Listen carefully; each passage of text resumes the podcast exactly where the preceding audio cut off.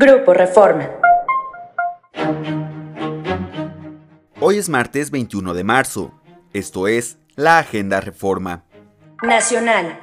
El gobierno federal pagará con el dinero de los mexicanos un seguro de vida para 7.108 ex trabajadores de Luz y Fuerza del Centro, a los cuales el presidente López Obrador ya asignó desde agosto de 2022 una pensión vitalicia por decreto, pese a que no cubrieron los requisitos para jubilarse antes de que la para estatal fuera liquidada en 2009.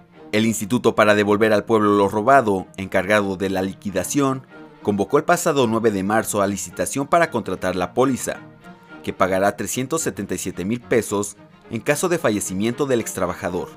En el decreto del 25 de agosto de 2022 se había ordenado que el seguro cubriera 350 mil pesos, pero el monto solicitado en la licitación ya incluye la primera actualización por inflación.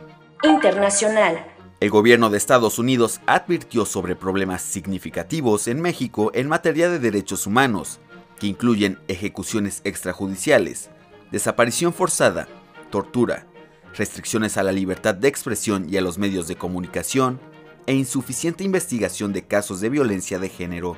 En su informe anual sobre la situación de los derechos humanos en el mundo, el Departamento de Estado de Estados Unidos indica que, si bien las autoridades mantuvieron en general un control efectivo sobre las fuerzas de seguridad, hubo diversos casos de abuso.